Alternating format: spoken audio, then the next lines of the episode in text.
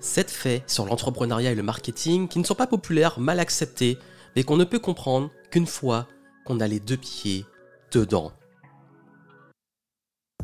Bienvenue ici Johan Yangting, bienvenue dans le podcast Game Entrepreneur et aujourd'hui je vais vous parler de faits, de concrets, d'expériences, de terrain qui sont hélas pas assez partagés. On n'en parle pas assez, euh, c'est vraiment un sujet qui est ultra important et qui est fondamental si vous voulez développer votre business et réussir en tant qu'entrepreneur. Ces 7 faits, comme je vous l'ai dit, ils sont impopulaires parce que beaucoup de personnes n'aiment pas entendre ça, beaucoup de personnes sont dérangées par ça, mais pourtant c'est la réalité du terrain. Parce qu'il y a le fantasme et la réalité du game. Il y a ce que les perroquets répètent, il y a ce que les singes imitent, et il y a l'expérience du terrain. Il y a la vision, la vision déformée de la liberté et la réalité de la responsabilité. Je vais vous dire c'est quoi ces sept faits. Juste avant de commencer, comme d'habitude, si ce podcast vous plaît, parce que vous savez qu'ici, on n'est pas là pour donner des conseils dans le vent, je ne suis pas là pour vous donner le bullshit qu'on entend partout, parce que j'ai envie de vraiment vous aider. Et vous, vous savez et si vous suivez ce podcast, que vous êtes des personnes qui aimez avoir du concret, qui euh, justement font preuve de réflexion, de, réalisme, mais aussi d'optimisme parce que vous avez envie de vous développer et réussir. Et justement, c'est pour ça que j'ai envie ici, par respect pour vous, de vous donner une réalité. Une réalité qui est que ces concepts-là vont faire la différence dans le marketing, vont faire la différence dans le business, dans vos décisions. Et quand vous les comprenez, vous savez que ça va au-delà de vos croyances qu'on peut avoir sur l'école, sur ce qu'on apprend de façon euh, globale, et puis surtout sur ce qui est, on va dire, politique correct entre guillemets. Parce que oui, ça se fait toujours avec vos valeurs et tout, mais ça, on peut pas aller contre la psychologie humaine et contre ces faits parce qu'ils sont réels. Alors justement, quand je vous dis ça, ça vous invite aussi à vous remettre en question par rapport à ce que vous faites, par rapport à vos décisions, par rapport à comment vous gérez votre business, par rapport à comment vous vendez vos produits services. Ça fait vraiment une grosse différence. Voici ces 7 faits. Et n'oubliez pas, si vous aimez ce podcast, partagez-le, laissez les reviews, les étoiles sur iTunes, ça aide énormément. Et d'ailleurs, on reçoit beaucoup de messages hein, des personnes qui sont contentes de ce podcast, qui euh, nous apportent beaucoup de feedback et tout. Mais si ça fait plaisir en privé, encore, c'est encore mieux si en public vous laissez ces témoignages publics. Comme ça, ça invite à faire découvrir ce podcast et faire en sorte que ce message touche un maximum de personnes. Donc, si vous aimez la ligne éditoriale et ce qui est proposé, partagez-le. C'est la plus grande contribution que vous puissiez faire pour développer le podcast Game Entrepreneur. Allons dans le concret, puisqu'on parle justement de ce qui est visible. Vous savez que vos clients seront rarement ceux qui interagissent le plus sur les réseaux sociaux. Quand vous postez des vidéos, des publications et tout, vous avez sûrement beaucoup de personnes qui like, qui commentent, qui interagissent. Ben, je suis hélas déçu de vous dire que ce ne sera pas forcément vos clients. Et oui, parce que quand plus on accorde de l'importance aux vues, aux likes, aux commentaires, et c'est important quand on publie quelque chose, on a envie qu'il y ait des retours, c'est humain. Le souci, c'est que c'est pas ceux qui sont les plus gros consommateurs qui interagissent le plus et qui commentent le plus.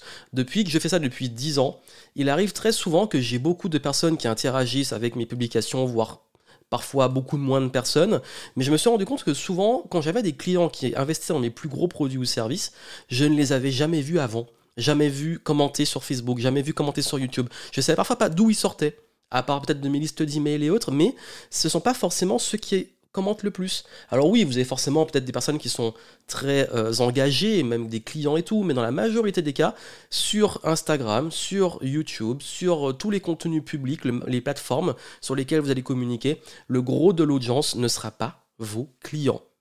C'est juste bon pour l'ego, c'est bien, mais il faut accepter que ce sera un pourcentage de cette audience qui sera client, et surtout que ce pourcentage ne sera pas forcément le plus actif. Donc, Concentrez-vous sur les étapes de votre tunnel de vente. Appelez-le comme vous voulez.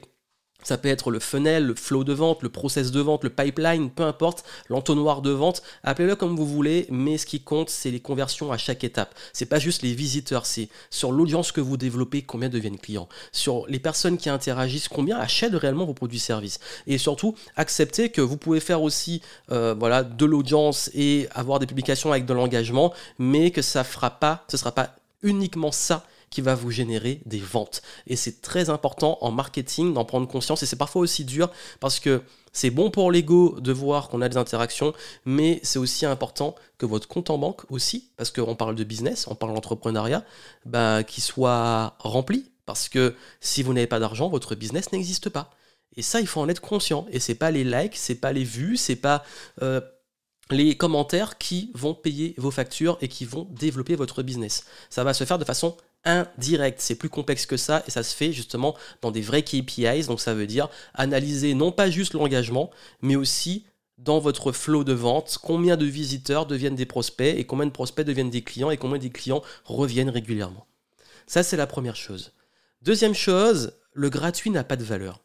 Et là, vous dites, mais oui, mais Johan, tu fais beaucoup de contenu gratuit, tu fais des vidéos, des podcasts, etc. J'y reviens.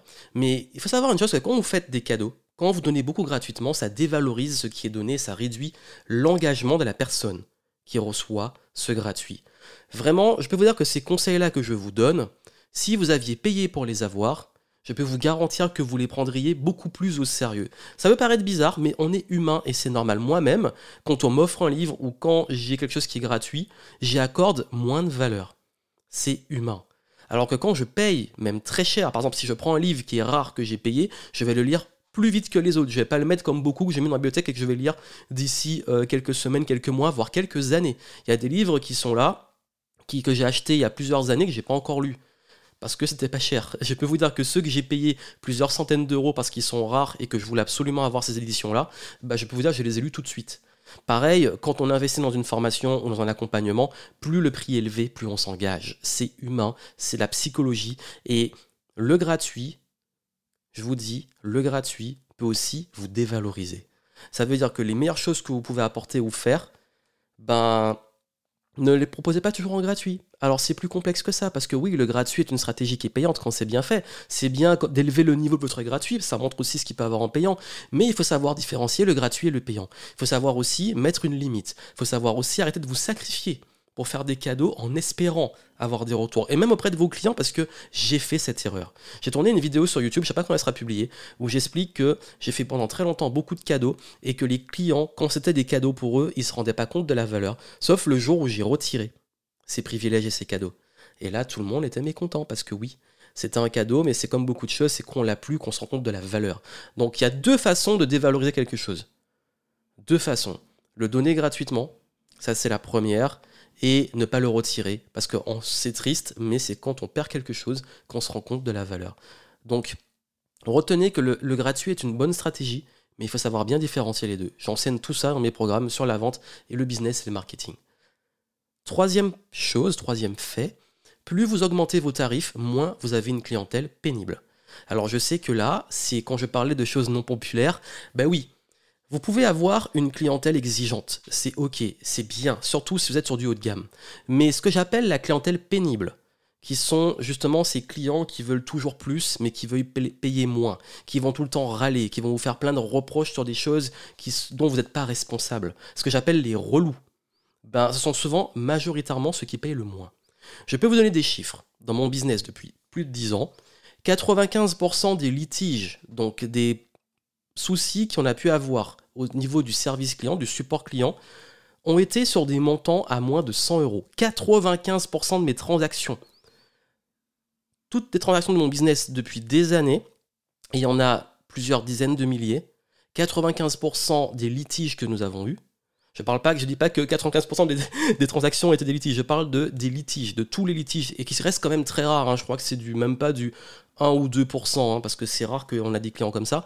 Mais 95% de tous ceux qui ont eu qui ont demandé soit des remboursements, qui se sont plaints, etc., c'était des montants à moins de 100 euros. Des montants à moins de 100 euros. Et 4%, c'était des montants entre 100 et 500 euros et 1% entre 500 et 2000 euros. 0% à plus de 2000 euros. On n'a jamais eu de problème avec des clients à plus de 2000 euros. Jamais. Et quand je parle de problème, c'est les demandes de remboursement abusives que vous connaissez peut-être, comme je dis, hein, parfois il faut avoir les pieds dedans. Les personnes qui n'ont rien fait, qui demandent remboursement, ou qui disent bah, j'ai déjà vu euh, ce truc au module 3, donc je veux une réduction, ou qui vont se plaindre c'est nul et tout, alors qu'ils prennent plein de formations et demandent des remboursements et prennent pas leurs responsabilités. On les connaît tous. Je ne parle pas des vraies raisons qui sont pour le coup très très rares, mais il y a aussi parfois des vraies raisons. Mais là, je parle vraiment des clients qui vont vous causer des problèmes et qui vont faire ce qu'on peut dire qui peut paraître injuste pour vous quand vous délivrez de la valeur. Bah, ce sont jamais ceux qui payent le plus cher. Et ça, je peux vous dire que c'est dur à accepter, surtout en France, mais c'est une réalité. Et je ne vous parle même pas du niveau d'engagement par tranche de prix. Ça veut dire que plus les programmes sont chers, plus les personnes les suivent. De même, je parlais du gratuit, j'ai déjà proposé des choses qui ont beaucoup de valeur gratuitement. J'ai regardé tous ceux qui ont commencé sur à peu près 300 personnes quand j'ai proposé un contenu gratuit durant la crise pour les aider à gérer ça. Sur les 300 personnes, il n'y en a même pas 10 qui ont suivi la moitié du truc. C'était gratuit. Et pourtant, tout le monde s'est inscrit. Donc c'est pour vous dire et vous faire réaliser que oui, il y a un moment, si vous voulez augmenter la qualité de votre clientèle, vous allez devoir augmenter vos tarifs mais ça demande aussi d'augmenter ce que vous délivrez. Encore une fois, un bon client, oui, il est exigeant et il faut savoir bien le gérer et bien délivrer, mais un mauvais client, c'est celui qui ne se rend pas compte de la valeur, qui vous cause des problèmes, qui râle ou qui espère des, des plein, plein, plein de choses pour moins de 100 euros. C'est ceux qui prennent par exemple du low cost et qui espèrent pour le coup avoir une expérience comme s'ils voyageaient en première classe, ce qui n'est pas compatible. Point suivant, ils vous disent qu'ils veulent de l'authenticité, de la vulnérabilité, mais en réalité, ils veulent des modèles et visions qui font rêver. Ça veut dire quoi?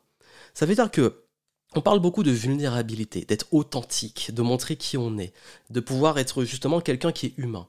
Mais vous allez vous rendre compte que quand vous en faites preuve, beaucoup de personnes vont vous faire soit ce qu'on appelle des coachings sauvages, vont vous dire mais à votre niveau vous ne devriez pas, ou alors etc. C'est pas normal et tout. Alors parce qu'en fait finalement les gens veulent rêver. L'être humain il préfère rêver. C'est pour ça que quand vous achetez un burger, souvent les images sont beaucoup plus belles que ce que vous avez dans la boîte. Donc dosez bien ce que vous montrez en termes de vulnérabilité. Ne vous décrédibilisez pas. Personne n'aime les vendeurs de rêves. Vous savez, on dit les vendeurs de rêves, oh là là. Mais est-ce qu'on pourrait réellement vendre si on ne vendait pas ce rêve? Ce magnifique voyage, ce magnifique euh, burger, cette magnifique nourriture qui est toute belle, c'est toujours, toujours plus beau qu'on on a envie d'acheter. Bah oui, parce qu'il faut rêver un minimum. C'est un équilibre. Mais ne cherchez pas trop non plus à être la personne qui a toujours des problèmes, qui est tout le temps vulnérable, euh, qui est instable, parce que ça ne fait pas rêver, et il faut aussi faire rêver. Donc, je vais vous dire, oui, les gens demandent d'authenticité la vulnérabilité, mais regardez pas ce qu'ils disent, regardez ce qu'ils font. Et quand ils achètent, ils achètent ce qui les fait rêver.